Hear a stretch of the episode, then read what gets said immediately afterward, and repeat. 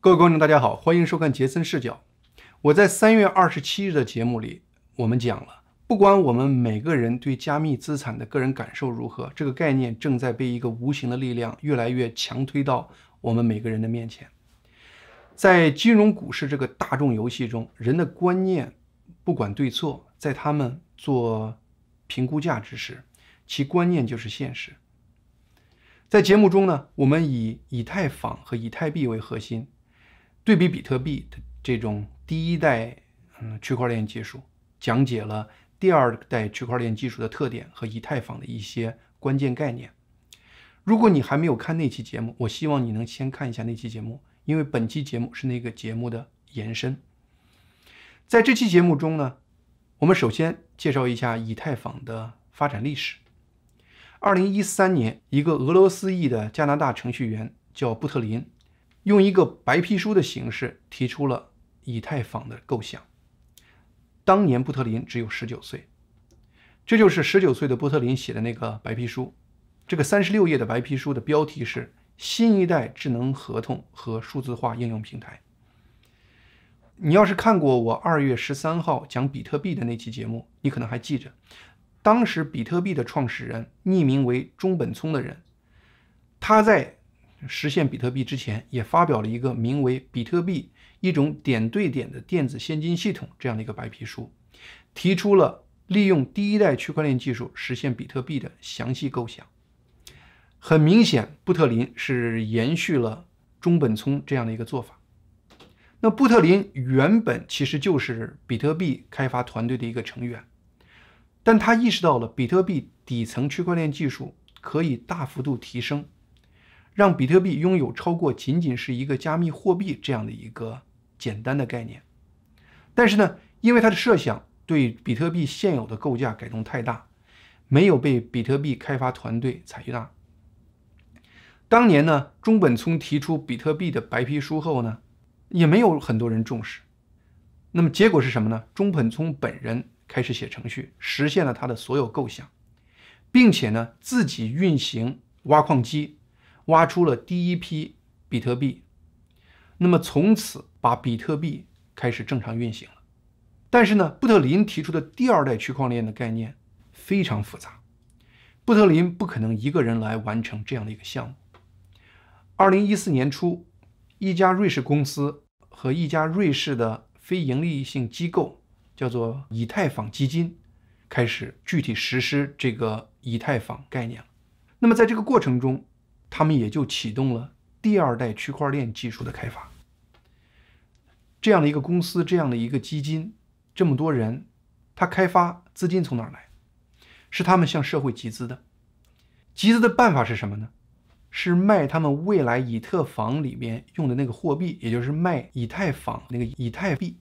也就是说呢，他们在卖一个不存在的，还只是一个概念的一个虚拟空间中的虚拟货币，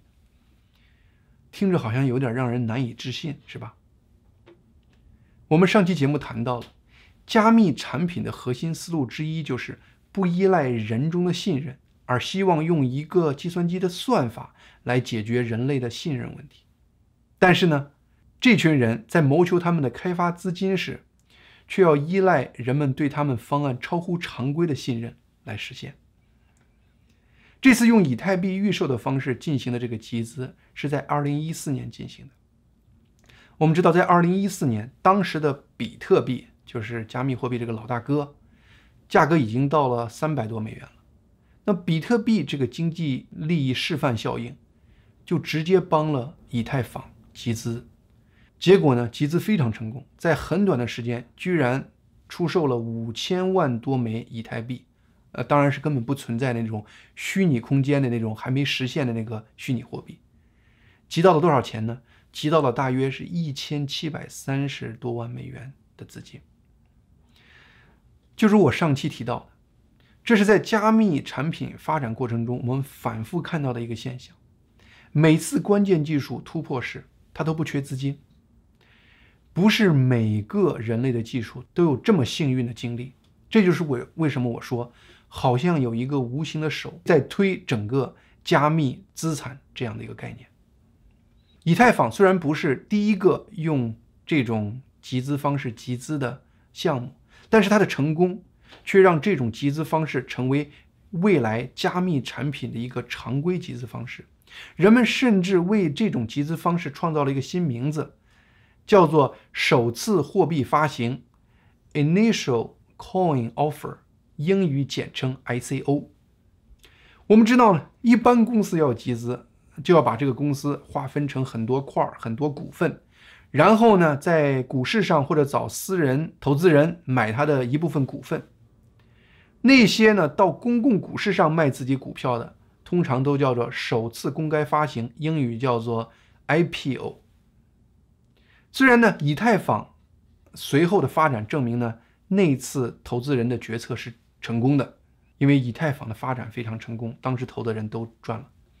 但是这种完全靠虚空概念来集资的做法，很快就被人开始钻空子了，特别是我们知道像中国那样的地方，完全开始被人滥用了。有些人就搞个天花乱坠的说法，也写一个什么白皮书，造一个虚拟的加密货币的名字，就开始用刚才我说的首次货币发行这样的概念进行集资了。很多时候，这种做法甚至比传销都更加空手套白狼，因为传销至少你还能给人家卖点产品，这个全是空的，全是虚的。在目前相关技术非常成熟的情况下。用一些现成的软件，任何人都可以在几分钟内形成一个加密货币代币。甚至有一些项目，他白皮书一写，集完资，集资人拿了钱就跑了。你比如说，加密货币初创公司里头有一个叫做 Pincoin，另外一个叫 iFan，他们的创始人从三点二万投资人中骗了六点六亿美元的资金，然后居然都消失了。当然了。刚才我说的这个 ICO 成功的例子其实也是有的。你比如说 Telegram，就是我们大家用的那个通信的软件，还有另外一个平台叫 EOS，都是很大很成功的 ICO 的这个例子。他们分别募到了十七亿美元和四十二亿美元这种创纪录的资金。当然，投资人后来回报更大一些。目前最主要的 IPO 主要是在美国、加拿大、瑞士这样的国家。当然，这些国家通常都是社会运行比较规范的国家。在二零一七年到一八年加密货币热潮的时候，当时有好多好多这样的 ICO。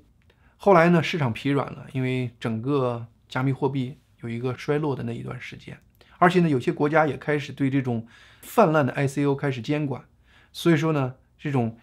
加密货币发行的数量也就有所下降。当然了，我们从二零二零年底到今年开始，加密货币进入再一次疯涨的这种热潮，这种热潮可能会带来新一波的加密货币发行的这种热潮。屏幕上显示就是目前网上列出的一些正在进行的和将要进行的 ICO 项目的一些范例。那么，以太坊和比特币还有另外一个非常不同的地方，就是他们创始人的影响力不同。我们历史上讲过，比特币的创始人从一开始他就用匿名中本聪来发布他的白皮书，然后呢又自己默默的写了一个开源程序，然后又自己默默的去运行挖矿机，挖出第一批比特币。等到整个系统正常运行了，他从此就消失了，人们从来不知道他长什么样，也不知道他现在在哪里。所以说呢，现在比特币。它实质上大家都觉得这个人这个没有创始人这个概念，但是呢，布特林在十九岁提出以太坊这种基本概念之后，在过去这些年里头，他一直在主导以太坊的开发、运行、升级，甚至在媒体上代表整个以太坊接受采访。那么自然他就成了以太坊最有影响力的人，而且某种意义上讲，他就变成了以太坊领域的形象代言人。这其实是和加密产品去中心这个根本理念是不兼容的，而这种中心人物会给整个产品带来额外的风险。这一点在2017年有关布特林的一个恶作剧就展现的非常明显。2017年6月25日，一个人恶作剧在网上留了个言，说已经证实了，布特林在一个致命的车祸中死了。结果，以太币的价格在二十五日下午开始突然暴跌，以太币的总市值在数个小时被抹去了四十亿美元。后来呢，布特林本人不得不在二十五日晚上专门发了一个推文，在推文中用特殊的方式证明他现在活得好好的，这样市场才开始慢慢又回弹了。这就是一个中心人物对于整个产品带来的这种冲击。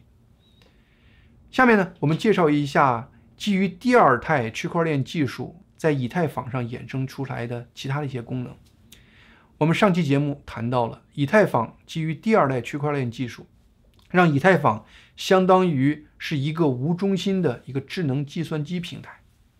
这使得很多新的功能变得可能。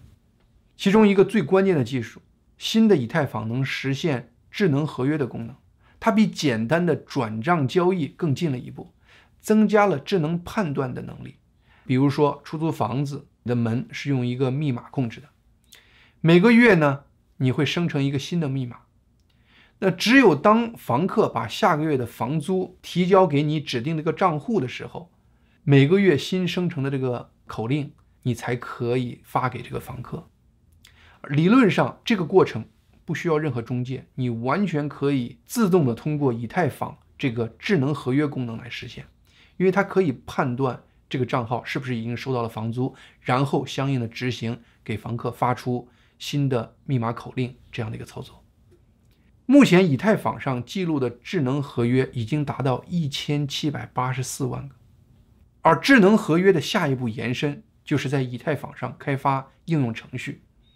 这个应用程序和以太坊的关系，你就好像是以太坊是一个建好了整个电力系统、空调系统、停车场的这么一个商业地产，而这个应用程序呢，就好像这个商业地产中搞的各种各样的公司和开发的各种各样的业务。根据这个网站统计，目前大概有一千八百多个基于以太坊的应用程序。它们分别来自十八个不同的应用领域，其中金融领域的程序最多。这些程序呢都被统称 DF，呃，就是 Decentralized Finance，去中心的金融这样的一个概念。因为啥呢？因为这些程序它都不依赖于任何国家或者金融机构在运行，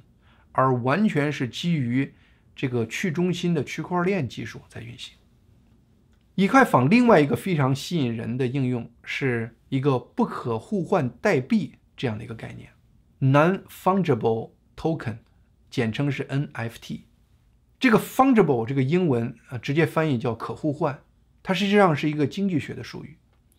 可互换的这个物品是什么意思呢？你就比如说我这有二十美元，你借走了，明天呢，你还给我另外一张二十美元。我不会说不行，你昨天借走的是另外一张，你必须还我那一张，为什么呢？因为二十美元的价值就是它的面值，你这一张二十美元和另外一张二十美元是可以互换的，这就是我们刚才说的那个可互换这个概念。但是呢，我有一张齐白石的画，你借去了，明天你还我一张临摹的，不管你临摹的再像，我都不答应，因为齐白石的原画和临摹的价值天地之别。这个里头，齐白石的画就属于不可互换物品，也就是刚才我说英文那个 non-fungible 这个东西。那么，如果你特别的有一个代码，这个代码呢就唯一的标识某一个物品，那么这个代码就叫做不可互换代码。这个不可互换代码就可以用来标识某人对某个物品唯一所有权。这里的物品呢，可以是实物，你比如说一个房子或者一个古董，也可以是一个数字物品，你比如说电脑存的一首歌或者是一个数字绘画。特别是数字物品，过去电脑里存的一首歌，你可以复制给任何人，大家每人一份这个歌，你都不知道这个歌的真正主人是谁。但是呢，如果这个歌用我刚才说的那个不可互换代码标注给某个人。那你就永远都知道这首歌的真正主人是谁。最近几个月呢，这个不可互换代码领域突然开始大幅度的扩张，仅仅在二月份，市场的交易量就达到了三点四二亿美元。而在这之前的两个月，二零二零年的十二月，交易量就只有一千两百万美元，涨了很多很多倍。一方面呢，我们知道了世界印钱印多了就会出各种各样的怪事而另一方面，这种暴涨也可能是因为最近拍卖出了一些天价的不可互换代币，而引发了很多新闻的报道，使很多人开始关注这个领域。你比如说。我在三月十三号谈各个央行拼命印钱可能会引发通胀危机那个节目中，就谈到了三月十一号在一个拍卖平台上，就这个电脑拼图被作为一个数字艺术品，它的不可互换代币被以六千九百万美元拍卖出去了。当然了，因为数字物品很简单，你就可以复制，所以说呢。所谓的拥有，它只是一个心理上的感觉。你比如说这个漫画中，嗯，就很透彻的表示这样的一个概念：大家在 party，一个人没人跟他跳舞，为了心理平衡，他默默的想：你们不知道，你们现在放的这个歌它的真正主人是通过不可互换代币标注给我的，我是真正的主人。它其实起的作用也就是这么一个作用。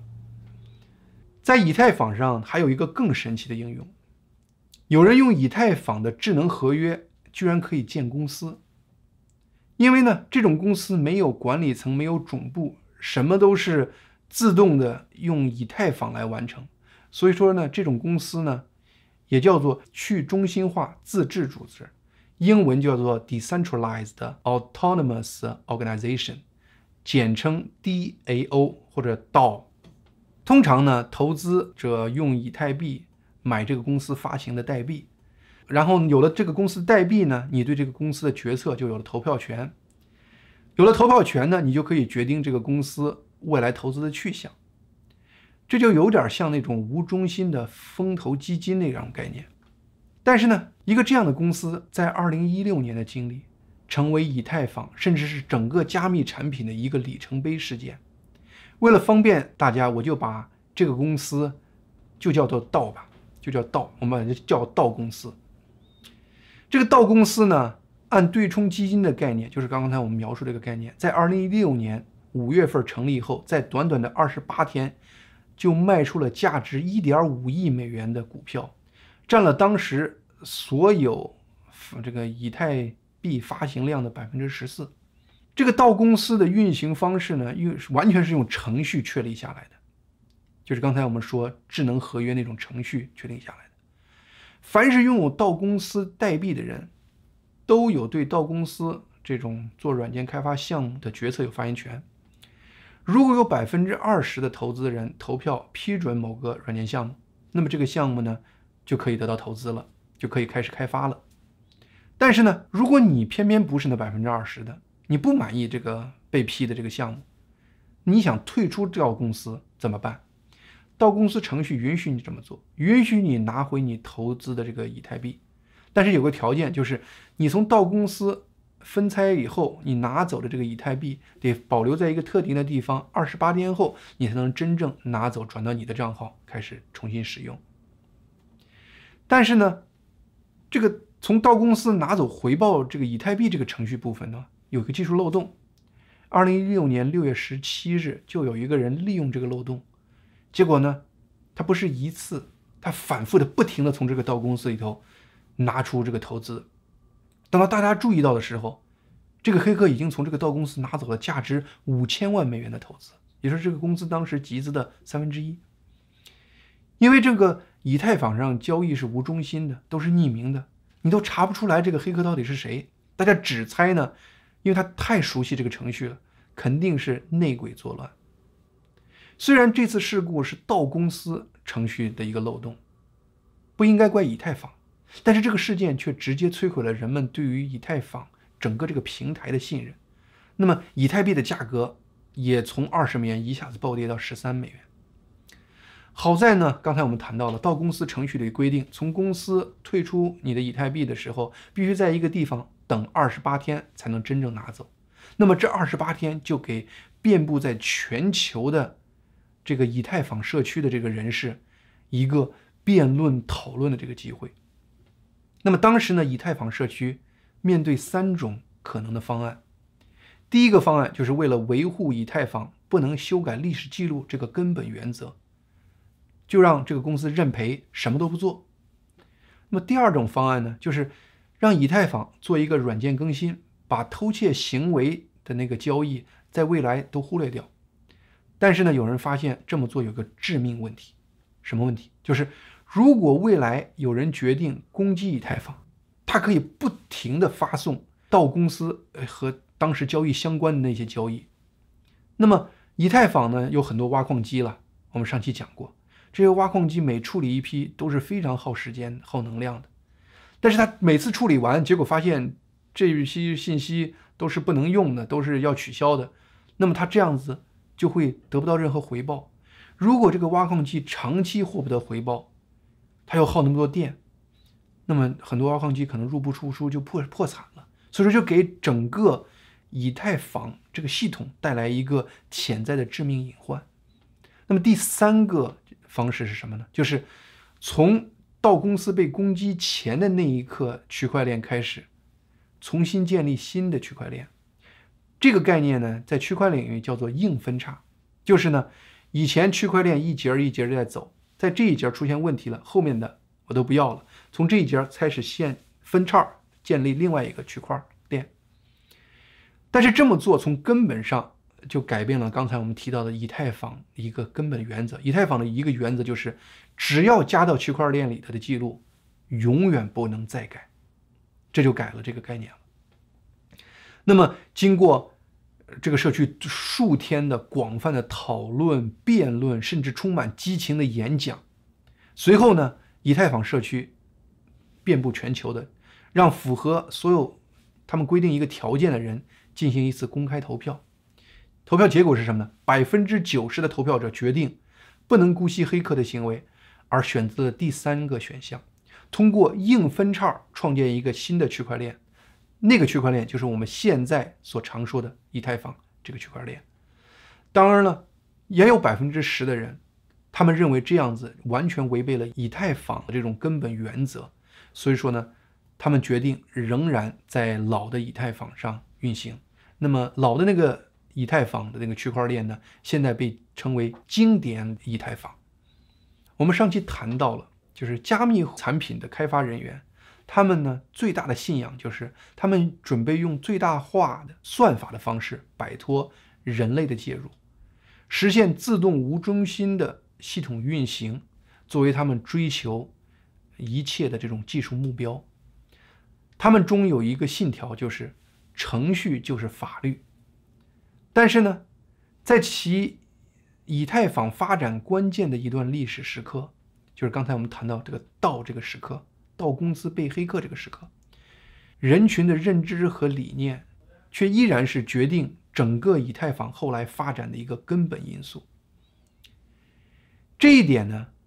不光是在那个道公司事件中展现出来，在以太坊随后的发展，包括未来的抉择，都反复展现人这个因素这一点。你比如说，对以太坊未来的发展，在开发人员和挖矿人员之间。始终存在一些根本的博弈。我们上期节目中提到了，以太坊目前核心运作模式是有一个叫做工作量证实的这种校验方式。但是呢，未来有计划把这种校验方式改成权益校验方式。这种权益校验方式，我们上期已经谈过了。简单的说呢，就是根据哪个挖矿机。他账户上的以太币数量多，就多给他挖矿的机会，就是这种让富人更富、穷人更穷这样的一个方式。那么，这个改变会让目前整个在挖矿设备上投资巨大的这些挖矿人员的财富重新洗牌，对他们是一个巨大的冲击。另外呢，针对以太坊的一些问题，以太坊的开发团队这些年也在不断的对它进行软件升级。而且呢，试图通过这一系列的升级，把以太坊从目前的版本升级到最终以太坊2.0版，更高一个版级。目前呢，已经被开发人同意的是将于今年的七月份部署一个新的以太坊的版本。在这个新版本会引入一个非常特别的焚烧以太币的功能。我们上期节目中谈到了，以太坊的挖矿人员的一半收入，事实上是来自于用以太坊的使用者的这种交易费。那么，在这个新版中，用户的交易费呢，不像历史提供给挖矿人员，而是呢，提供给以太坊网络这个抽象概念。以太坊网络会怎么用这些交的这个交易费这样的以太币呢？它会用我刚才说的那个。以太币焚毁这个新功能，把整个这个交易费这一笔以太币烧毁掉，或者让它消失掉。为什么要这么做呢？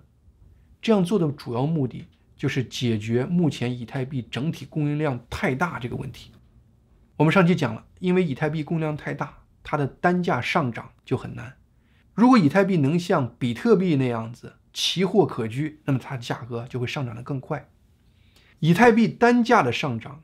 对于目前手里拥有数以百万计的以太币的这种核心开发人员来说，当然是一个利益最大化的过程。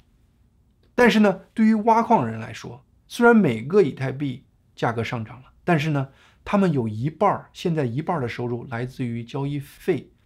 他会失去，他会拿不到。所以说呢，这一点对于挖矿人员就是一个巨大的损失。那么，针对这个新版本，挖矿人员呢声称他们准备用罢工的方式来抗议这个升级版。那一罢工，当然整个呃以太坊可能就停止运转了。但是呢，开发人员呢却愿意赌一把，因为呢他们认为呢挖矿人员不会真的毁掉以太坊，因为他们是投了很多钱，他们的利益是和以太坊的利益是结合在一起的。未来真的会如何？我们很多人都在拭目以待。当然，还有一些人感觉在以太坊现有的基础上升级，还是不能解决一些根本的问题。所以说呢，个别以太坊的核心开发人员提出了一个第三代区块链的概念，再次从民间集资，然后呢，重新搭建新的加密产品平台，创立新的加密货币。你比如说，Cardano 和它的相应的加密货币 ADA，就是这些众多平台中的一个。那第三代这个区块链的技术概念呢？我看了看，已经非常非常复杂了。如果真的未来某一天实现了，那么未来呢将是一个可能谁也说不清、看不明的一个动态变化、混沌的一个网络系统。有人呐就有江湖，加密产品给人性贪婪带来一个广阔和花样翻新的赌场。而这个贪婪的人性又把大量的资金带入这个领域，推动了这个领域技术的不断的发展。在这个鱼龙混杂中，各种利益在博弈，在这场混战中，谁能最后胜出？那时，这个技术又给人类带来什么样的生存状态？杰森视角将和你在未来共同关注。今天节目就到这里，欢迎您订阅杰森视角。